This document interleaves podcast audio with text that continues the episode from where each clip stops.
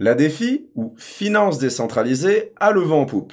Avec tous ces systèmes qui permettent d'emprunter et toucher des intérêts en crypto, qui sont en plus non-custodial, permissionless et sans KYC, difficile de ne pas adhérer au concept. Mais qu'adviendrait-il de cet univers si les régulateurs venaient à le perturber avec des obligations légales? Les gens resteraient-ils sur ces plateformes pour la transparence, l'auditabilité par exemple? Je me demande bien. C'est parti pour un 127e JT du coin.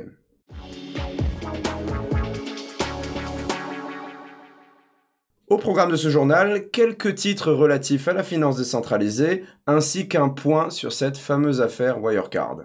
Avant d'attaquer ça, je tenais à vous dire qu'hier j'ai sorti une première vidéo sur OKEx. Dans celle-ci, j'explore l'interface de la plateforme et je teste le spot trading. Si vous avez quelques conversions d'une crypto vers une autre à faire, sachez qu'il y a quelque chose qui pourrait vous intéresser sur cette vidéo. En effet, si vous vous inscrivez via notre lien et que vous faites un dépôt de minimum 100 dollars, vous recevrez une carte cadeau de 50 dollars sur les frais, ce qui du coup ne vous fait pas payer de commission sur vos premières dizaines de milliers d'euros de volume.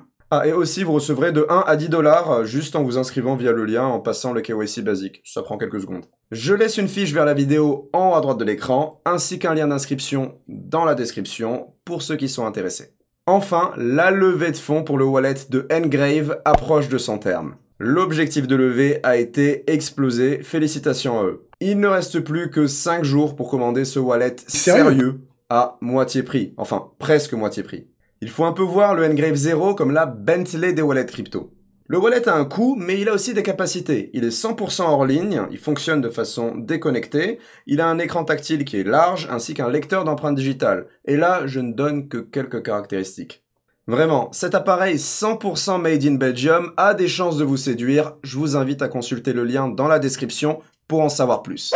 Allez, la finance décentralisée, ou la défi, je vais utiliser les deux termes dans la vidéo. Cette semaine, ainsi que sur les semaines qui précèdent, on a assisté à l'envolée des prix des jetons des projets de finance décentralisée. Aave, ou Ave par exemple, a dépassé de loin la barre des 100 millions de dollars de capitalisation. C'est un protocole d'emprunt et d'épargne décentralisé qui a été lancé en janvier 2020. Les flash loans, ce sont des emprunts dont la durée de vie est restreinte à une seule transaction. Vous pouvez emprunter des fonds sans mettre de collatéral, les utiliser et rembourser votre prêt avec ses intérêts en une seule transaction sur Ethereum. C'est assez particulier. On utilise ces flash loans sur des transactions dont l'issue est certaine, dont l'issue permettra à coup sûr de rembourser le montant emprunté initialement. Principalement pour de l'arbitrage. On va prendre un exemple. Bitcoin se vend à 8000 dollars sur un exchange et à 9000 sur un autre. Les deux exchanges sont liquides, très bien vous pouvez programmer une transaction à plusieurs étapes où initialement on a l'achat d'un bitcoin à 8000 dollars sur la plateforme A, puis la revente de ce bitcoin pour 9000 dollars sur la plateforme B. Le flash loan va être accordé et il va s'auto-rembourser sur les profits générés par cette action d'arbitrage et récupérera ses petits intérêts au passage. Vous pouvez aussi utiliser les flash loans pour refinancer une dette. Vous avez disons un prêt sur Compound avec 10% d'intérêt. Mais vous voyez que sur un autre protocole, il y a le même genre de prêt avec 5% d'intérêt. Vous vous dites mince, j'ai pas pris le bon crédit. Pas de souci, vous pouvez rembourser votre crédit avec le flash loan et en prendre un nouveau avec le taux de 5%. Il suffit juste de programmer une transaction qui tient la route. Le concept est intéressant, il faut le reconnaître. Mais je tenais à vous le rappeler, j'en avais parlé dans un précédent JT, c'est aussi à l'aide de ces flash loans que le protocole de finance décentralisé BZX s'est fait, euh, s'est fait fracasser. On peut vraiment faire plein de trucs cool avec ces flash loans, mais prudence tout de même, la défi n'en est qu'à ses débuts, et il y a toujours des chances que de nouvelles failles soient exploitées par des acteurs malveillants. C'est propre à tous les systèmes émergents, c'est d'arnaque en arnaque et de hack en hack que l'on construit l'économie, que l'on apporte la... Que, les choses s'améliorent, euh, deviennent plus fiables, voilà.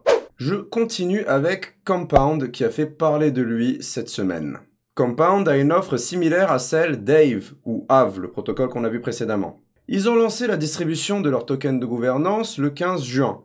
Et par capitalisation, ce protocole de finance décentralisé est venu se placer au-dessus du leader historique qui est MakerDAO. On parle de plus de 800 millions de dollars de capitalisation à l'heure actuelle. Le jeton s'échange à plus de 300 dollars pièce. Et désormais, les emprunteurs, comme les prêteurs, génèrent des jetons comp. Ce lancement réussi s'est accompagné de la multiplication par deux de la quantité de fonds engagés sur le protocole. Mais je vous parlais juste avant des vulnérabilités liées au jeune âge de la finance décentralisée.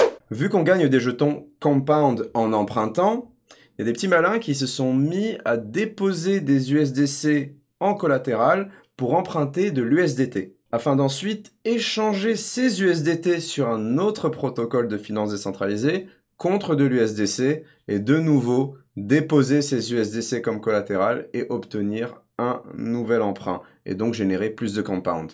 Vous pouvez répéter la manipulation jusque 30 fois et générer en fait du compound à, levier et abuser du système. Fallait y penser. Est-ce que Compound va continuer sa folle ascension du CoinMarketCap ou connaître un crash brutal à l'image de Matic Network en début d'année? Les paris sont ouverts. Bref, le monde de la finance décentralisée est en pleine effervescence et il est légitime de se demander si nous n'assistons pas à une bulle spéculative. Les capitalisations des projets défis ont surperformé et le nombre de tokens de finances décentralisées a aussi explosé. On assiste à une révolution indéniable, je pense. Je veux dire, tout le monde peut créer son actif financier à moindre coût depuis son salon et fueler sa propre économie. Mais il est clair que cette croissance divise. On a ceux qui y voient une bulle spéculative et ceux qui voient la défi comme un outil primordial, indispensable pour l'adoption générale des crypto-monnaies. Quel est votre camp? Je vous attends en commentaire. Allez, on passe à l'affaire épicée de la semaine, c'est Wirecard. Pour faire simple, Wirecard, c'est un géant allemand des services de paiement. On parle d'une entreprise avec plus de 5000 employés. Ils proposent des services de gestion de risque et produisent des cartes de débit et de crédit pour de nombreux clients. Attention à la chute, l'entreprise n'a pas pu faire valider son bilan annuel à cause d'un trou de plus de 2 milliards d'euros dans ses finances. Ne t'inquiète pas, ça va bien se passer. À travers un communiqué de presse, la société a indiqué que la publication de son bilan financier de 2019 allait être reportée pour cause de soupçons sur les soldes présentés. Suite à cette annonce, l'action de Wirecard a vu sa valeur divisée par 4. Mais pourquoi cette news a eu un fort écho dans la cryptosphère? Eh bien tout simplement parce que pas mal d'entreprises du secteur sont servies par Wirecard. La société émet les cartes de Tenix, de Wirex pour la région Asie, celle de CryptoPay, mais aussi celle de Crypto.com. Et vu que Crypto.com fait le buzz en ce moment, il était évidemment astucieux pour la plupart des médias de lier cette affaire de fraude à la marque Crypto.com, alors qu'il n'y a pas vraiment de lien direct. Ce n'est pas Crypto.com qui a des soucis de comptabilité. Il y a eu des titres pleins d'émotions, du style Scandale chez Wirecard, vos bitcoins et vos euros chez crypto.com ne sont plus en sécurité, des trucs du genre, etc. Ce qui n'a clairement pas plu au PDG du groupe crypto.com qui a tenu à réagir à tout ça. Il a dit, je vais prendre la partie la plus intéressante, bon, les cartes de débit émises par Wirecard pour crypto.com sont entièrement préfinancées, ces fonds sont détenus par un établissement de l'IMI réglementé par la FCA britannique sur des comptes clients distincts. La FCA, c'est l'équivalent de l'autorité des marchés financiers en France. Les fonds en euros, en fiat, sont détenus dans une autre banque, pas par Wirecard, comme l'exige la FCA. D'autre part, Chris Marsalek a souhaité rappeler dans un second tweet que tous les cryptoactifs détenus par crypto.com n'ont aucun lien avec l'avenir de Wirecard.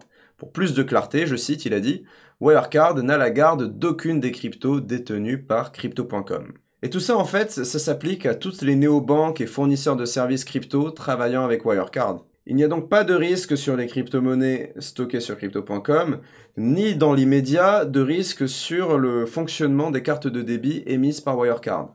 Pour Wirecard d'ailleurs, il est bien trop tôt pour dire quelles conséquences aura ce trou dans le bilan. D'autant plus qu'on n'en connaît même pas l'origine exacte. Bref, on a clairement affaire à une histoire compliquée, mais vous pouvez compter sur moi pour vous tenir au courant de ces futures évolutions. Dernier titre, 295 595 bitcoins ont disparu des exchanges en 2020. Cette tendance à retirer des bitcoins des plateformes d'échange se maintient. Les gens retirent leurs fonds, et c'est un rapport de Glassnode qui relève ce phénomène. On peut observer que moins il y a de bitcoins, plus la valeur de l'actif augmente. Alors non, il n'y aura pas de pénurie de Bitcoin sur les places d'échange tant que le prix peut toujours monter, bien sûr.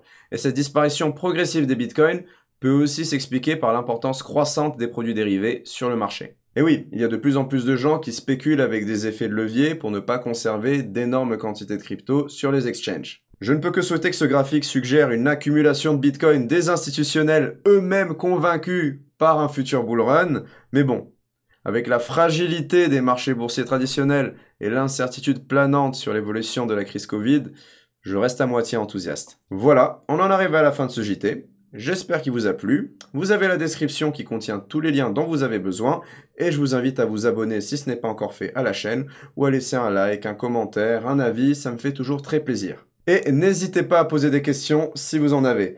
Je vous souhaite une excellente semaine, surtout ne capitulez pas, apprenez chaque jour et que la crypto soit avec vous.